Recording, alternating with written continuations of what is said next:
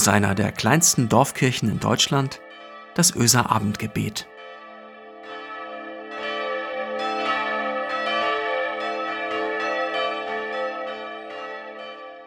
Hallo und herzlich willkommen zum Öser Abendgebet. Heute am Freitag, den 30. April 2021. Ich war einige Zeit krank und ich bin jetzt froh, wieder dabei zu sein beim Abendgebet. Mein Name ist Anja von Issendorf. Ich bin Pastorin im Hospiz zwischen Elbe und Weser in Bremerförde. Ja, und ich hatte Sehnsucht, mal wieder ein Abendgebet zu gestalten, für euch und für uns. Die letzten Wochen waren nicht so einfach. Viel Traurigkeit, viel Müdigkeit.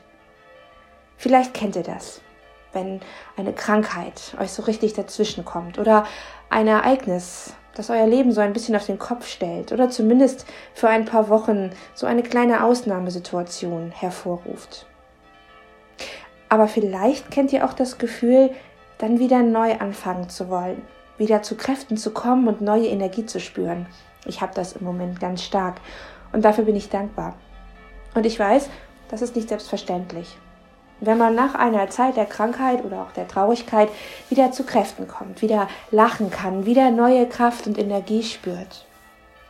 Oft geht das nicht von einem Moment auf den anderen. Oft sind es kleine Schritte. So ist es auch, wenn sich das ganze Leben verändert hat. Nach einer Krankheit vielleicht oder aber wenn ein lieber Mensch gestorben ist oder wenn man sich aus anderen Gründen trennt, wenn man einen Abschied erlebt von einem Menschen, einer Arbeit, einem Ort. Das geht nicht so ganz plötzlich. Das geht Schritt für Schritt. Nicht hastig und eilig, sondern langsam. Und es ist auch ein anderes Leben, was man dann weiterführt. Wenn sich eine Situation verändert, wenn ich durch eine bestimmte Situation oder auch durch einen Abschied aus der Bahn geworfen werde, dann verändert das meinen Blick auf meine Umwelt. Dinge, die mir selbstverständlich waren, sind es jetzt vielleicht nicht mehr. Ich spüre, was mir gut tut, welche Freunde die richtigen Worte haben, um mich zu trösten und zu begleiten. Und, vielleicht kennt ihr das auch, da gibt es auch noch die anderen Äußerungen, die einem nicht so gut tun, die einem Angst machen, verunsichern. Darüber habe ich in den letzten Tagen viel nachgedacht.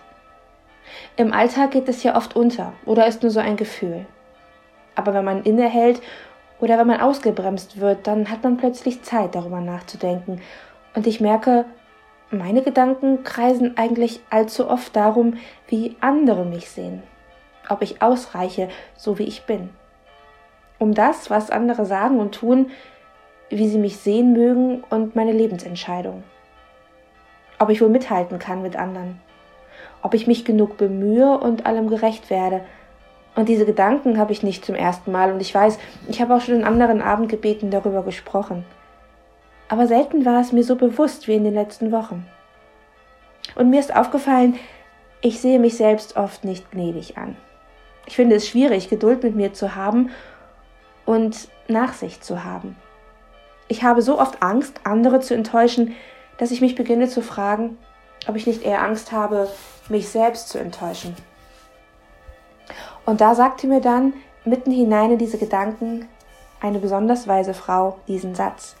Dein Lebensweg ist ganz einzigartig und niemand kann und wird ihn so gehen wie du. Für mich ist das ein heilsamer Gedanke. Mir darf die Meinung anderer weiter wichtig sein, aber ich darf meinen eigenen Weg gehen, zu meinen Stärken und auch zu meinen Schwächen stehen, meine eigene Angst und meine Hoffnung kennenlernen und mir letztere nicht nehmen lassen. Und wie ich so da saß in den letzten Tagen und nachdachte und Zeit hatte, mich zu sortieren, da fiel mir ein Buch in die Hände. Susanne Niemeyer, die ihr vielleicht vom anderen Advent her kennt, schreibt kurze Texte und Impulse, Gedanken und Fragen und trifft mich damit genau in meine Seele. Und sie schreibt auch von der Sehnsucht und davon, was andere dazu sagen. Ich lese es euch vor. Alles fing damit an, dass Helga eine Wand in ihrem Schlafzimmer blau streichen wollte. Hellblau. Das erinnert an Wasser und Himmel und wenn Helga sich aufs Bett legt, dann würde sie sich vorstellen, sie sei am Meer. Nur eine Wand? fragt ihre Nachbarin und schüttelt den Kopf. Besonders mutig ist das aber nicht. Also kauft Helga einen zweiten Eimer Farbe und fragt eine Freundin, ob sie ihr helfen könne, das ganze Zimmer zu streichen. Sicher, Aber ist das nicht nur ein Ersatz für deine Sehnsucht? Wenn du mutig wärst, würdest du eine Auszeit an der Ostsee nehmen. Helga packt ihre Sachen und mietet eine Ferienwohnung in Scharbeutz. Auszeit? Ihr Masseur runzelt die Stirn. Das ist doch nichts Halbes und nichts Ganzes. Er schlägt vor, auszuwandern. Das echte Meer würde man ohnehin nur in Neuseeland finden. Helga erkundigt sich nach den Einreiseformalitäten und schenkt ihren Hamster einer Kollegin. Auswandern? fragt die. Das machen doch jetzt alle. Ich würde. Da reicht es Helga. Sie nimmt den Hamster, fährt zurück in ihre Zwei-Zimmer-Wohnung, kocht sich eine Tasse Tee und dann öffnet sie den Eimer Farbe. Auf einer hellblauen Wand werden viele Träume Platz finden. Ich habe Sehnsucht und Träume. Ihr auch? Und ich weiß, manche dieser Träume werden sich nicht erfüllen und manche schon. Und wie genau mein Leben aussehen wird, das weiß ich nicht. Und ich weiß auch nicht, was andere davon halten oder über mich denken. Aber ich kann meinen Weg weitergehen, mit meiner Hoffnung. Und dabei werde ich immer wieder Menschen begegnen, die mir Kraft geben, die mich lieben, wie ich bin.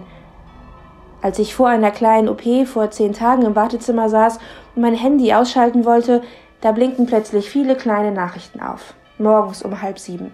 Menschen, die an mich denken, bei mir sind und bei mir bleiben. Auch wenn nicht alles so läuft, wie ich es mir wünsche. Auch wenn manche Wege anders weitergehen, als ich es gehofft habe. Die Sehnsucht bleibt, auf meinem und auf deinem ganz eigenen Lebensweg. Und neben all den Menschen, die dich begleiten auf dem Weg, da ist noch jemand, der dich und mich kennt, unsere Träume, und der uns gerade dann eine Schlafzimmerwand blau streicht, wenn wir das besonders brauchen. Darum lasst uns beten. Herr, neue Kraft und neue Energie schenkst du, wenn wir uns danach sehen, wenn wir das brauchen. Nicht auf Kommando, manchmal langsamer, als wir uns das wünschen, aber genau so, wie es uns gut tut, weil du uns kennst wie niemand sonst. Und du trägst es mit, das Hoffen, das Zweifeln, das Vermissen und das Sehnen. Und du trägst auch uns. Du machst es wahr mit uns. Bleib bei uns an diesem Abend heute Nacht und an jedem neuen Tag. Und hier habe ich einen Segen für uns. Susanne Niemeyer hat ihn geschrieben. Jeder Tag soll ein paar Flauschminuten haben, in die du dein Gesicht vergraben kannst, die nach Waschpulver riechen und nach Geborgensein. Jeder Tag soll ein paar Minuten haben, in denen alles gut ist.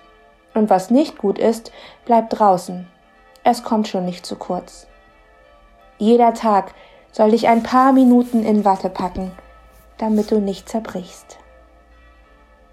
Und so segne uns Gott. Amen.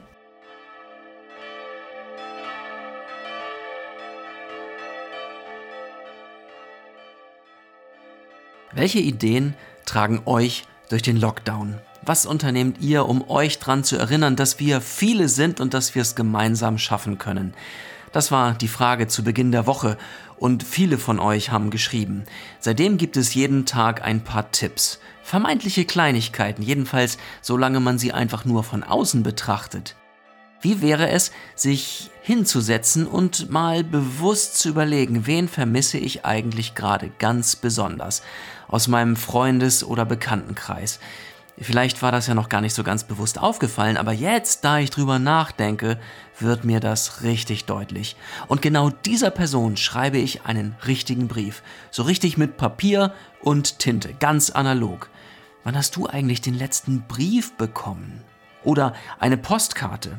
So mit Briefmarke drauf und so. Vielleicht eine Karte, die herzhaft lachen lässt. Nicht nur die Empfängerin, sondern auch den Postboten. Und überleg mal, schon geht's drei Menschen besser. Jemand hatte die Idee, ein Hörbuch aufzunehmen oder eine Kurzgeschichte oder ein paar Gedichte oder Musik, meine aktuellen Lieblingslieder oder Lieder, die mich derzeit tragen. Und dann könnte man einfach ein kleines bisschen dazu erzählen, was einem dran wichtig ist. Und schwupps, eröffnet man einen ganz verbindlichen Austausch. Und wenn man sogar noch die Möglichkeit hat, eine Kassette aufzunehmen oder das mit der CD hinkriegt, dann kann man vielleicht sogar die erreichen, die mit WhatsApp nicht ganz so viel unterwegs sind. Das ist auch eine schöne Idee, oder? Und zu guter Letzt, ich könnte mir vornehmen, häufiger mal wieder Danke zu sagen bei denen, die ich normalerweise für selbstverständlich einfach so hinnehme, die für uns sorgen, in den Geschäften, an den Kassen und in den Apotheken, in den Arztpraxen, in den Kitas und Schulen, bei den Busfahrern und Busfahrerinnen oder die Männer und Frauen bei den Post- und Lieferdiensten. Gut übrigens, dass ihr da seid. Dankeschön. All das, ich weiß, all das nur Kleinigkeiten, aber ehrlich gesagt, auch Kleinigkeiten kann man sich richtig vornehmen.